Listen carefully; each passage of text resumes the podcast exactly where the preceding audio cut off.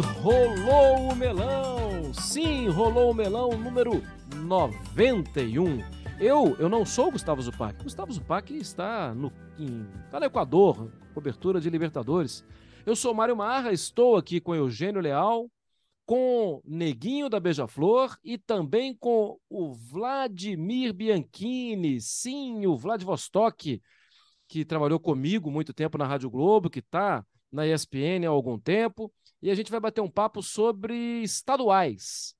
Mas Mário Marra, Neguinho da Beija-Flor, olha o melão aí, gente! É uma homenagem a Eugênio Leal. Eu chamei aqui o Neguinho da Beija-Flor para fazer essa abertura hoje, Eugênio. Gostou? gostei, gostei. Grande figura, né? Sabe que essa vinheta do, do Neguinho da Beija-Flor ele já gravou para todos os programas de rádio no Rio de Janeiro, né? Inclusive Todo programa de rádio do Rio de Janeiro tem o Neguinho da Beija-Flor anunciando. Olha aí, eu tinha um para um programa que eu tinha na Rádio Tupi alguns, alguns anos atrás. Olha o show de bola aí, já! Grande Neguinho, grande figura. E o Vladimir está com a gente, Eugênio. Vamos hoje bater papo. Grande Vlad, seja bem-vindo. Eu sei de algumas histórias do Vladimir que são muito boas, mas hoje nós vamos falar só, não de Santo André, só de estaduais, hein, Vladimir? é isso, Marra, Eugênio. Um grande abraço para você, para todo mundo ligado no podcast. Vamos falar bastante aí dos estaduais. Eu sei que tem muita gente que não gosta de campeonato estadual, mas vocês chamaram o cara certo, porque eu sou apaixonado pelos torneios regionais. Então a gente tem bastante história para falar a respeito aí dessas competições que estão chegando no final, né? Estão chegando no fim, algumas até terminaram, né? O caso do, do Bahia, que já é campeão, né? Campeão estadual. É, isso vai ter, cada estado tem datas diferentes, tudo. Algumas vão, vão entrar em campeonatos brasileiros adentro, é, vão demorar. O Cuiabá tá bem, né? O Cuiabá tá numa sequência muito legal também no campeonato local e é outro time de campeonato brasileiro de Série A. Por falar nisso, Vladimir, você sabe que a gente tem um quadro aqui toda semana e hoje o nome do quadro ele poderia não ser mais F5 e poderia ser Aleluia, porque o quadro Aleluia é aquele que a gente coloca uma vez por ano quando os times de Série A e de Série B não demitiram técnicos nos últimos sete dias. E eu fico muito feliz, viu, Eugênio? Porque na próxima semana vai começar o Campeonato Brasileiro. Demitir técnico agora? Bom, eu não afasto essa possibilidade. Mas demitir técnico agora é, é ter a certeza de que vai se complicar no Campeonato Brasileiro daqui a pouquinho. Talvez seja até melhor demitir na segunda rodada, na terceira, mas demitir a uma semana do brasileiro é muito complicado. E, pela primeira vez hum, há muito tempo, né, Eugênio? Estamos a uma semana sem demissões de técnicos nas séries A e B do brasileiro. É o nosso F5 barra aleluia, viu, Eugênio? É, mas a gente sabe que é um aleluia, né? Em função justamente é, de que estamos na final. Então, assim, quem tinha que cair pela fase preliminar dos, dos campeonatos já caiu. Né? Sim. Quem está agora é, no, no, no cargo, nos times que estão na final, dificilmente vai cair antes do segundo jogo da final. Uhum. É, então eu acho que o CF5 vai ficar agitado na semana que vem. Quando terminarem os estaduais, Sim. aí alguns empregos vão mudar. E assim, como você falou, é, é, é, é engraçado como acontece muito isso no Brasil, né? Muito técnico demitido nas primeiras rodadas do brasileiro. Isso, nos dois últimos aconteceu. É, é, é, algo corriqueiro, é aquele clube que vai assim empurrando com a barriga, não, fica mais um pouco, não sei se vou, não sei se não vou. Aí começa o brasileiro, perde uma, empata outra, ah, não dá mais, manda embora. É, porque é o cara que já está balançando, mas que não caiu ainda. E o início uhum. do brasileiro serve muito para. É, que não é certo, né? Se você está tá balançando, se você não confia no técnico que você contratou, é, faz isso a troca antes do brasileiro ainda mais agora alguns clubes que tiveram longos períodos de pausa em função das finais dos estaduais e também de, de data FIFA, teve time aí como São Paulo, como Corinthians e como vários outros, esses times ficaram três semanas, quase um mês sem jogo. Era a hora, se tivesse que trocar de técnico, deveria ter trocado ali. Uhum. Então vamos ver o que vai acontecer no futuro, mas é normal que se troque. É, normal não é, mas é costumeiro. Vladimir Bianchini, eu, eu confesso, você que fiquei observando aqui, porque eu faço esse, esse, levantamento quase que de dois em dois dias, e fiquei observando aqui meio que a distância, a segunda divisão do Campeonato Paulista, porque me interessava muito, porque tem dois técnicos de Série B, que são da segunda divisão do Campeonato Paulista, mas sendo dois técnicos também de Série B, dois clubes de Série B do Campeonato Brasileiro. Agora já não são mais da segunda divisão. vão subir, né? Na próxima temporada. Já está garantido, né? Novo Horizontino e Ponte estarão na Série A do Campeonato Paulista. É, mas a observar, eu não estou errado, né Vladimir? né, Vladimir? Quando eu observava tudo que acontecia ali com Eduardo Batista no Novo Horizontino, se não subisse, fatalmente ficaria complicada a permanência dele para a Série B de Campeonato Brasileiro. E também com Hélio dos Anjos. Os dois continuam e acho que tendem a fazer né, trabalhos de, não sei o que você pensa, mas eu acho que trabalhos de manutenção dos dois times em Campeonato Brasileiro da Série B, né? É, então, porque a Série A2, Mário, é complicada. Apesar de ser um torneio tecnicamente inferior em relação à Série A1, você tem que ver que para esses times não tinha outra alternativa a não ser subir. E, e é um mata-mata que decide o, o, acesso. Né? Você vê, por exemplo, foi é, Noroeste e Novo Horizontino. Se o, no, se o Novo Horizontino faz um jogo ruim, coloca toda a campanha a perder, porque os dois times sobraram muito na fase primeira de classificação, foram muito bem nos primeiros mata-matas, mas jogaram praticamente um jogo para conseguir esse acesso. A gente vai ver, por exemplo, o Novo Horizontino ano passado fez uma campanha razoável no Campeonato Brasileiro, a Ponte também, são duas equipes que, assim, por, pelo fato de você jogar o campeonato estadual da Série 2, você sai um pouco atrás. Porque você já não teve aquela mesma é, receita, porque o Campeonato Paulista da Série 1 paga muito mais. Você consegue já trazer os jogadores para formar o teu elenco da Série B do Brasileirão praticamente no estadual. Agora, jogando uma Série 2 que o orçamento é menor, talvez eles tenham que reforçar mais o elenco, provavelmente. Então, isso já vai fazer com que esses dois times já saiam atrás em relação aos rivais. Falei que ia falar de estaduais, mas a gente está falando de estadual, né? Estadual da Série A2 do Campeonato Paulista e são dois times que vão disputar a Série B do Campeonato Brasileiro. Eugênio, é, eu ficava daqui também observando todos os movimentos do Alex no Havaí. A final do Catarinense hum, não tem times de Florianópolis, né? É Criciúma, é, que, do Tencate, né? contra o Brusque, que caiu da B para C na temporada passada. Eu confesso de novo que fico feliz que a diretoria do Havaí tenha tido paciência, porque o normal seria o Alex estar ainda mais pressionado, né, Eugênio? É, é, é sim, ainda mais um, um, clube do, do peso do Havaí, né? Que estava né, há pouquíssimo tempo disputando Série A do Campeonato Brasileiro. É um fenômeno que tem acontecido em Santa Catarina, né? A gente tem visto aí, é, aliás, é histórico isso, né? Os clubes de, Florianópolis não são exatamente, né, não são necessariamente os clubes mais fortes de Santa Catarina. A gente tem o Criciúma, que tem muita história no futebol brasileiro. O, o Brusque fez final ano passado contra o Camboriú. Exatamente, eu ia chegar no Camboriú, né? É, Chapecoense, né? Então a gente tem assim muita força fora da capital. E aí vive esse momento, né, o Figueirense com muitos problemas, muita dificuldade, muitas dívidas, sem conseguir se equilibrar. E o Havaí está ali resistindo, né? Dentro do que pode, dentro do que consegue. Ele deveria ser hoje a força, né? É, do, do futebol catarinense, mas não, não, não conseguiu pelo menos dessa vez chegar na decisão. É, e agora eu acho que é interessante que, se, que essa opção pela manutenção do Alex não seja uma coisa é, sem convicção, sabe? Porque senão pode acontecer aquilo que eu falei agora há pouco, né? Começa ali o brasileiro, ah, vamos mandar embora.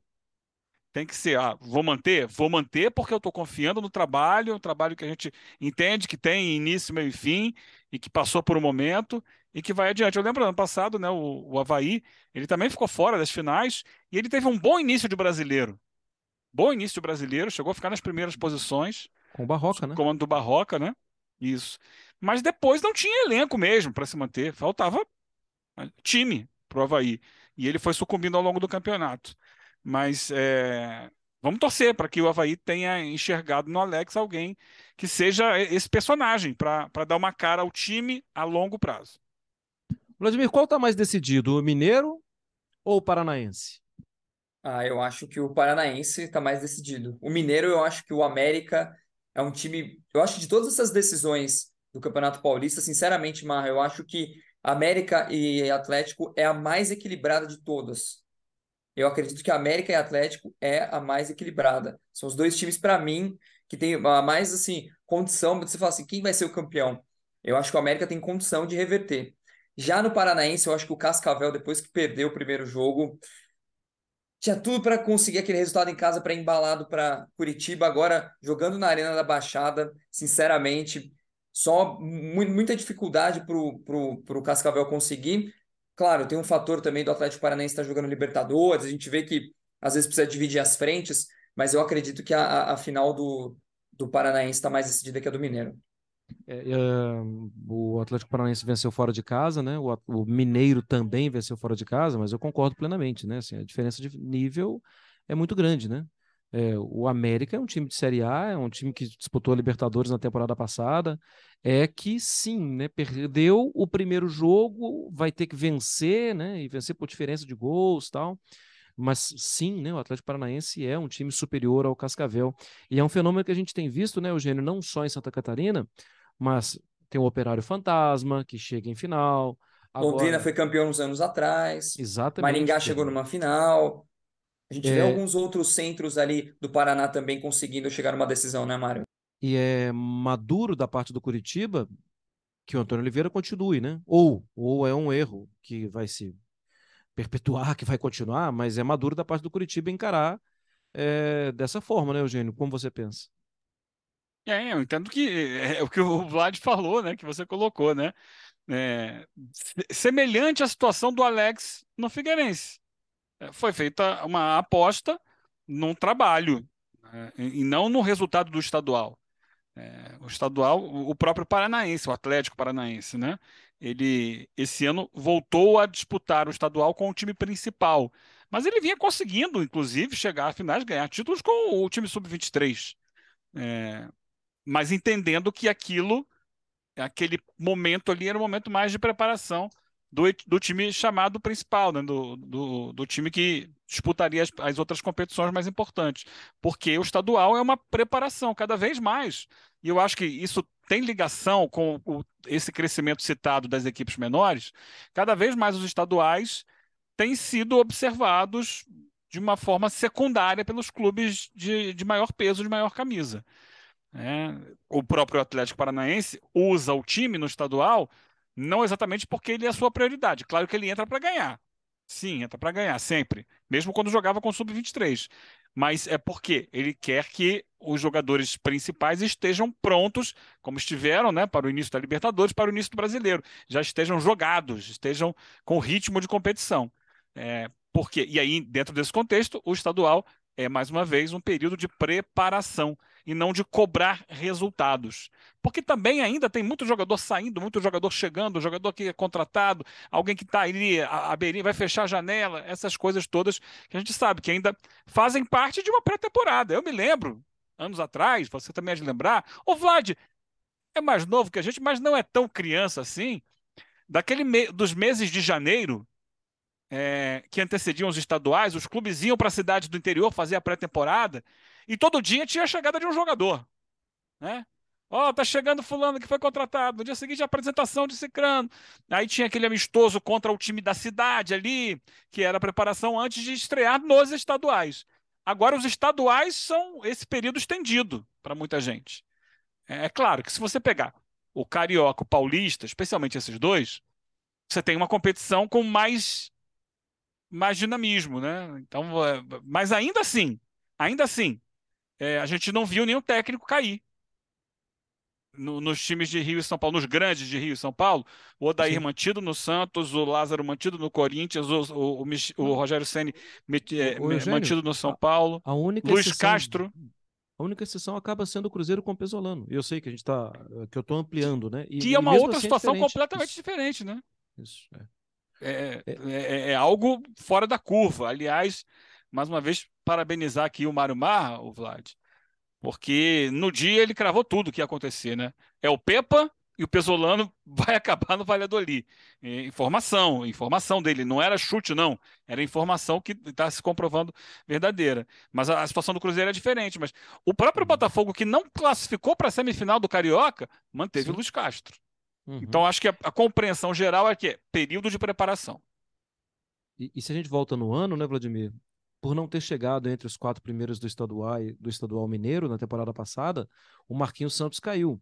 mesmo entendendo que ele acabou levando o América para a Libertadores na reta final daquele brasileiro anterior e, e acabou se classificando o, também o América naquela terrível, é, daqueles, na, nas prés né, que o América teve.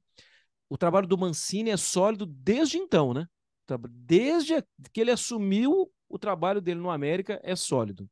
E eu acho que nem se perder a final do Campeonato Mineiro, que é o que está se desenhando, vai abalar, porque é exatamente por isso. Eu acho que é, ele consegue fazer, por exemplo, esse trabalho de manutenção do América na Série A do Campeonato Brasileiro, que é o principal é, objetivo do clube. Porque o América, o Havaí eram clubes que a gente brinca ioiô, batiam e voltavam da Série A o tempo todo. Então, o América conseguir se firmar na Série A por vários anos, disputar uma Libertadores, disputar agora também uma Sul-Americana, são fatos muito importantes para um clube que vem crescendo muito nos últimos anos, né, Mário? A gente vê, por exemplo, o América, é, quando eu cresci, era uma força em Minas Gerais, de repente virou um time que sumiu do cenário nacional, você via muito pouco América, e nos últimos anos vem retomando isso com uma força muito grande, e revela grandes jogadores, consegue boas contratações, é um time que eu acho que nos próximos anos pode conseguir cada vez mais se firmar como uma força intermediária do futebol brasileiro, que já vem sendo, aliás se eu der uma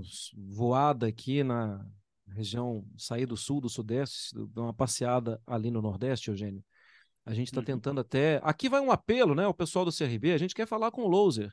É, Humberto Louser é um nome que surgiu no cenário nacional com mais força desde um ano e meio por aí, né? Fazendo bons trabalhos, sólidos trabalhos. E o trabalho é sólido de novo no CRB a gente entende todo, tudo que aconteceu né, com o CSA, com o problema do CT de Mutange e tudo mais. A final do Campeonato Alagoano é com o Asa, o CRB já ganhou a primeira. CRB, que na temporada passada, Eugênio, nós entrevistamos aqui o Daniel Paulista, fazendo boas campanhas, boa campanha uma atrás da outra. Não é surpresa pensar num, num bom ano do CRB, né, Eugênio? É, ano passado ele me enganou, né? Porque com, quando começou a Série B aqui, eu apontei o CRB, que não subiu no ano retrasado por um gol no final ali do Havaí, né? A, a, jogos paralelos ali, o CRB estava subindo, na última hora o Havaí fez um gol e tomou a vaga dele. É, e eu apontei, não, o CRB é um dos favoritos a subir, ele vai fazer boa campanha. Ele demorou para engrenar na competição, né? Teve um início muito turbulento, muito difícil, depois melhorou, mas não conseguiu chegar, até porque a Série B do ano passado tinha os gigantes, né? os que subiram ainda tinha o esporte que não conseguiu subir. É, é, eu acho que esse ano o esporte chega como a maior força, junto ao Ceará na Série B. Mas o papo aqui não é isso, né? Porque o Ceará ainda está disputando a final do, do Cearense lá com o Fortaleza e perdeu o primeiro jogo. Mas é, o CRB é, é um clube que a gente entende dentro do cenário brasileiro, que já esteve na Série A não faz tanto tempo, que está ali né, nessa, nessa possibilidade de a qualquer momento dar a bicadinha dele. Opa, minha vez de dar uma bicada em cima. E aproveitar que é galo, né? Bica de vez em quando. É é... ô, Vladimir, você é capaz de me explicar o Ceará não ter perdido por Fortaleza de jeito nenhum na primeira fase, de, depois em Copa do Nordeste. Se jogasse Liga dos Campeões, estava dando Ceará contra Fortaleza. E aí chega na final do Campeonato Cearense, o Fortaleza faz a vantagem no primeiro jogo. É, tem dois técnicos estrangeiros dirigindo essas equipes, né? O Gustavo Morínigo, que fez um bom trabalho, no meu modo de ver, no Curitiba e faz bom trabalho de novo no Ceará, e o Voivoda, que dispensa maiores apresentações. Qual é o seu olhar para as finais e para Ceará e para Fortaleza, Vladimir? Olha, Mário, o que dá para explicar é só a questão da rivalidade entre os clubes, como a gente vê como as coisas mudam em decisão você vê, por exemplo, o Fortaleza em tese, é um time que disputou pré-Libertadores, vai jogar a Sul-Americana, se reforçou até com vários jogadores do rival. Do, do, Fortaleza trouxe grandes destaques até do, do Ceará. E aí você vai ver na questão do mata-mata, a situação muda bastante. O, próprio, como você mesmo falou, o Morini é um treinador que fez um trabalho, eu acho também muito legal no Nacional do Paraguai, antes, se eu não me engano. Também fez um trabalho bacana agora, né? Vai disputar a final da Copa do, do Nordeste. A gente vê o Ceará é um time que também, na minha opinião, ele tem que se focar em duas coisas. Primeiro, voltar para a Série A do Campeonato Brasileiro, tem que ser o grande objetivo do clube no ano. E depois tentar beliscar aí essa Copa do Nordeste. Vencer o estadual é legal pela questão da rivalidade. Mas se você olhar dos três objetivos que o Ceará tem no ano, eu acho que é o, é o menor. Eu acho que é o menor de todos. Já a questão do Fortaleza é uma boa resposta após ter caído né, na fase pré-Libertadores que a gente fala, né? A torcida ficou bastante machucada, apesar do trabalho do Voivoda ser muito sólido, dele conseguir excelentes resultados, a torcida esperava que o time chegasse mais uma vez na fase de grupos. Eu acho que o Fortaleza, por ter mais time, por ter vantagem, é o favorito. Acho que se eu falar que ele não é, eu estaria mentindo, estaria sendo contraditório. Eu acredito que o Fortaleza tem grandes chances de ser campeão, mas o Ceará não é assim, não dá para descartar jamais, exatamente pelo próprio histórico da rivalidade e dos jogos que tinha ido muito bem. Às vezes, um acerto que você faz para um jogo, você acaba conseguindo acertar aquilo que você não conseguiu na partida anterior. Então, eu acho que assim, o Fortaleza é o favorito, mas o Ceará ainda está vivo na disputa, né, Mário? Tá, tá sim. Uh, não sei se está vivo o Goiás, porque perdeu a primeira para o Atlético Goianiense por 2 a 0 e eu acho também, conhecendo como as coisas às vezes não são baseadas em tanta convicção assim, acho a situação do, do Guto um pouco mais complicada para início de Campeonato Brasileiro. Não sei se vocês concordam comigo. Se concordarem, a gente já pode passar para Fla-Flu. Vamos para Fla-Flu? Eu concordo com você, Mário. então, Eugênio, surpreso com um placar 2 a 0 não, não, não, não me surpreende o placar. Eu acho que é, é um placar que poderia ter acontecido para os dois lados. É, é um placar que encaminha um título do Flamengo. E, e, e, o Flamengo que poderia ter feito, ter resolvido a parada no jogo de ida, porque ele vencia por 2 a 0 e tinha vantagem numérica em campo e no banco de reservas. O Fluminense não tinha mais seu treinador naqueles minutos finais. E, e, ele não conseguiu fazer um terceiro gol. Poderia ter feito mais um, mais dois até, se apertasse um pouco mais naquela reta final ali.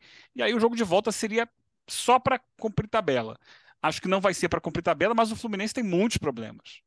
Porque o Fluminense não vai ter o Samuel Xavier expulso. Teoricamente entra o Guga não vai ter o Martinelli no meio-campo. E a gente até via o, o Cícero Melo falando: olha, uma das possibilidades para o jogo da Libertadores seria colocar o, o Guga na lateral esquerda para botar o Alexander no meio. Quer dizer, para o Carioca ele não pode fazer isso, porque teoricamente o Guga joga na direita no Carioca. É, então não tem o Martinelli e, e, não tem o Fernando Diniz à beira do campo, que é uma figura importante ali. Ele está o tempo inteiro falando. Ele passa 90 minutos incentivando o time, cobrando do time, orientando o time. Então, diante disso tudo, com a necessidade de fazer dois gols para levar a decisão para os pênaltis, fica realmente bem difícil para o Fluminense reverter, mas poderia ser impossível. O placar de dois é consequência da partida. Porque o Fluminense poderia ter feito 1 a 0 no início, tem uma defesa fantástica do Santos cara a cara com o Arias. O Arias é, e tem outras situações ali que o Fluminense poderia ter aproveitado na primeira etapa e, e, passa disso.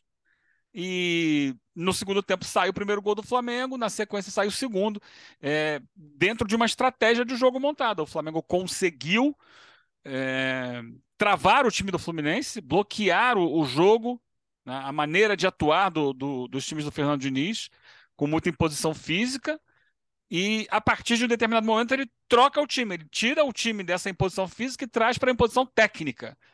Quando ele coloca quatro jogadores ao mesmo tempo, todos muito bons de, de troca de passe, gira essa bola até encontrar o, o espaço para o segundo gol.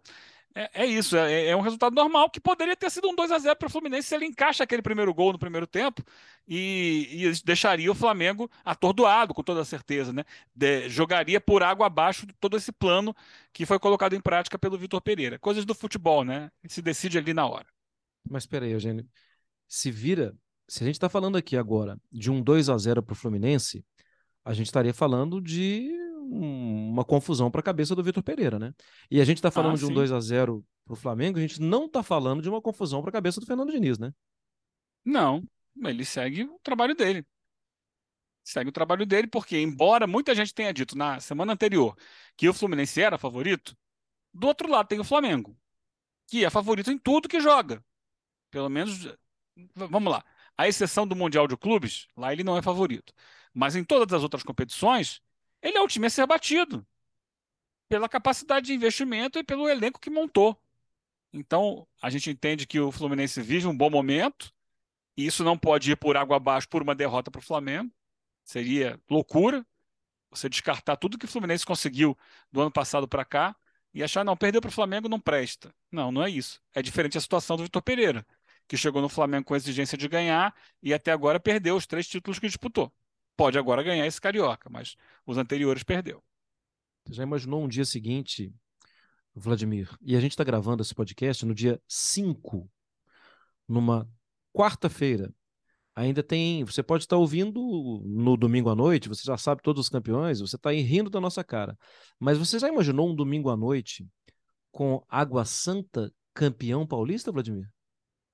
Difícil, hein, Mário Marra? Acho muito complicado. Sim, eu também não imaginei, tá? Eu mas... te pergunto, mas eu também não imaginei. Sendo bem sincero, quando o campeonato. mas quando o campeonato começou, eu jamais colocaria o Água Santa como um dos favoritos a chegar entre os quatro primeiros do Campeonato Paulista. E, na minha opinião, ele não é um dos melhores times desse Campeonato Paulista. Eu acho que essa vaga tinha que ter sido do São Bernardo. O São Bernardo era o segundo melhor time desse Campeonato Paulista. É que deu azar de no cruzamento pegar logo o Palmeiras. O Água Santa, claro, foi muito competente, conseguiu fazer, ele não tem nada a ver com isso, nada a ver com isso. Mas o regulamento permitiu que o Água Santa conseguisse chegar numa final, mesmo não sendo um dos melhores times do campeonato. Mas assim, eu acho complicadíssimo o Água Santa conseguir segurar esse Palmeiras no Allianz Parque. Mas a gente já viu de tudo no futebol, né, Mari? Então não dá para você falar assim, não, não vai ganhar. Mas assim, se eu tivesse que apostar, eu acho que o Palmeiras é favorito, mesmo com a derrota no primeiro jogo. Você teve a oportunidade de conversar com alguns dos jogadores, você. É, vale lembrar, né? O, o Vladimir, além de tudo, é torcedor do Santo André, é torcedor mesmo, tem livro do Santo André. Eu tenho aqui na minha casa, inclusive, o livro que ele escreveu sobre o Santo André. Você, você viu de perto a, a saga do Água Santa? Eu acompanho o Água Santa, Mário, para você ter uma noção, desde que ele era amador. Eu trabalhava num canal lá do ABC, local chamado Net Cidade, e eu cobri jogo do Água Santa quando era time de várzea. E era o time de várzea mais forte da região do ABC ali, Diadema, Santo André, tal, e o estádio Namar, que vocês conhecem, já devem ter visto, só tinha um lance de arquibancada. Aí em 2011 eles resolveram transformar o clube em profissional, tiveram uma sessão meteórica, muito rápida, e quando chegaram na primeira divisão, ficaram naquele esquema bate e volta, até o ano passado, quando conseguiu se firmar. Curiosamente, muitas coisas que deram certo no Santo André, o Água Santa copiou. Fernando Marchiori foi um técnico que subiu o Santo André em 2016, eles 19, desculpa, eles trouxeram em 2020, mas não deu certo no, no Água Santa. O Sérgio Guedes também eles trouxeram, outro técnico que foi do Santo André.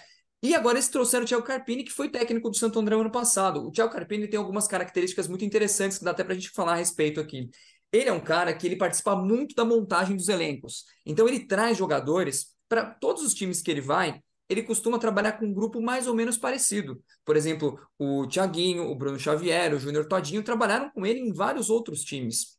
Ele é um cara muito bom nessa montagem de elenco. Mas eu vejo que ainda ele tem uma questão para evoluir, dar o próximo passo na carreira, que é tentar ter mais modelos de jogo. Eu vejo que ele, desde a época da Inter de Limeira, no Guarani também, ele joga sempre da mesma forma. Eu acho que para ele não ficar estigmatizado, como ficou, por exemplo, o Marcelo Veiga na época do Bragantino, ele vai ter que mostrar um pouco mais de repertório nos próximos anos e também, quem sabe, tendo jogadores com mais assim é, qualidade técnica, ele consiga mudar a forma de jogar. Mas o Thiago Carpini é um, é um, técnico assim que ele fez boas campanhas. Ele levou o Inter de Limeira às quartas de final, ele levou o Santo André às quartas de final, e esse ano levou o Água Santa até uma decisão. É algo assim totalmente impensável. Se você conversar com qualquer torcedor do Água Santa, até mesmo os jogadores, eles não esperavam chegar na final. Passar para a segunda fase era algo muito plausível, porque o Campeonato Paulista permite isso. Se você não está no grupo que tem, por exemplo, um Red Bull Bragantino, você tem grandes chances de chegar numa segunda fase.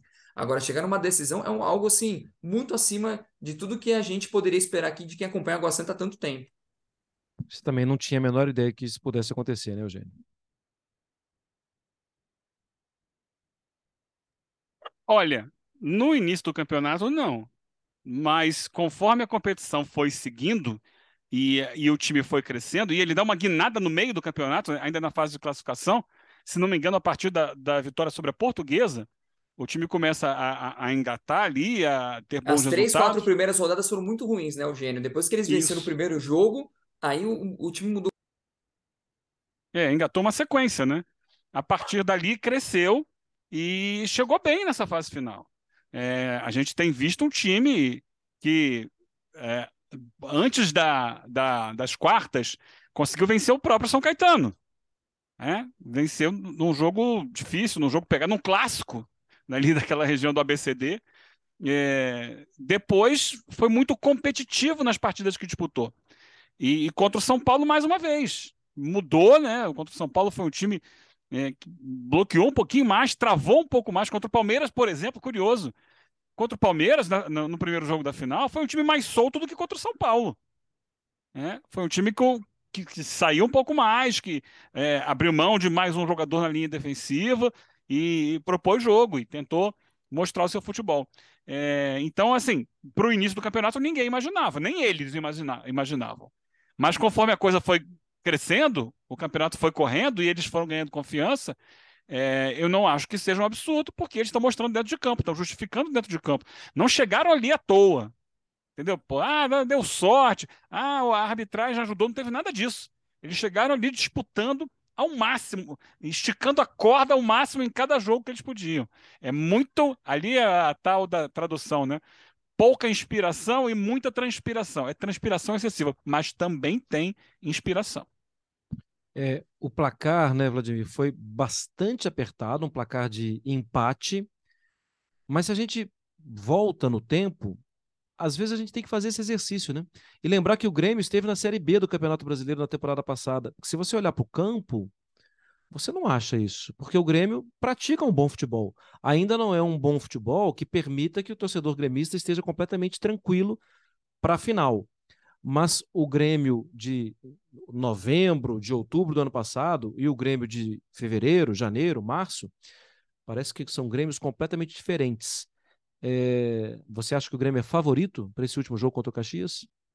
Favorito por causa da qualidade técnica que tem dos seus jogadores, né? Quando você tem jogadores do nível que o Grêmio tem, comparando em relação aos jogadores que o Caxias tem, o Caxias, assim, é um time arrumado, é um time muito bem ajeitado, a gente vê um trabalho muito bom do treinador, mas, assim, é uma equipe completamente limitada, é uma, é uma diferença quase tão grande ou até maior em relação a, a comparando Palmeiras com o Água Santa.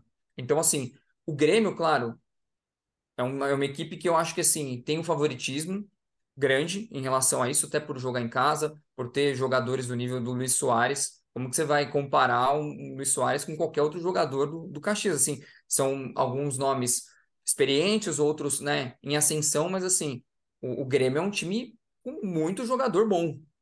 E é como você mesmo disse, não parece o Grêmio que jogava o ano passado. Não parece. Que vinha patinando na Série B, conseguiu acesso e tudo mais, mas era outro nível de futebol. E se você analisar também, tem a questão que para o gremista é o, a queda do Inter na semifinal. Por um lado, é, foi muito bom, foi engraçado para o gremista, mas aumentou em muito a responsabilidade. Porque se cai também para o Caxias, vira motivo de piada da torcida. E também pode ter um começo de trabalho do Renato, assim, nesse ano, complicado. Você já começar com esse peso. O Mano Menezes, a gente já está vendo que ele está sofrendo algumas coisas, ele já não vem dando aquelas entrevistas, né, tão certinhas, ele já vem começando a dar umas porradas, já está se incomodando com os questionamentos. O Renato a gente já viu fazer uma coisa ou outra ali, mas assim, aparentemente ele tem a situação sob controle. Agora, uma derrota na final pode complicar todo o restante do ano para o Grêmio. Que luxo, né, Eugênio? Estamos recebendo aqui o Vladimir Bianchini. Vamos encerrar o nosso melão com lembranças. Não falamos aqui do Pernambucano, porque ainda não está na fase final mas o olhar, o trabalho do Anderson é um olhar bem simpático, que ele tem conseguido fazer no esporte, e já demos os parabéns aqui rapidamente ao Bahia. Eugênio, Vladimir, aquela palavrinha final de três segundos para cada um de vocês? O Renato Paiva é, esgotou o tempo dele de, de preparação, tá? Ganhou o, o Baiano, tinha que ganhar mesmo contra a Jacuipense na final, mas teve um período de pré-temporada muito atribulado. Precisa evoluir. Já o Enderson está no caminho que parece ser muito positivo. Um abraço, obrigado, Vlad, pela participação. Eu que agradeço, Eugênio, Mário Marro, um grande abraço para vocês, até a próxima. Em breve a gente vai estar aí de volta, Vladimir, Eugênio, também com Gustavo Zupac. Estamos encerrando aqui o nosso melãozinho querido. Até!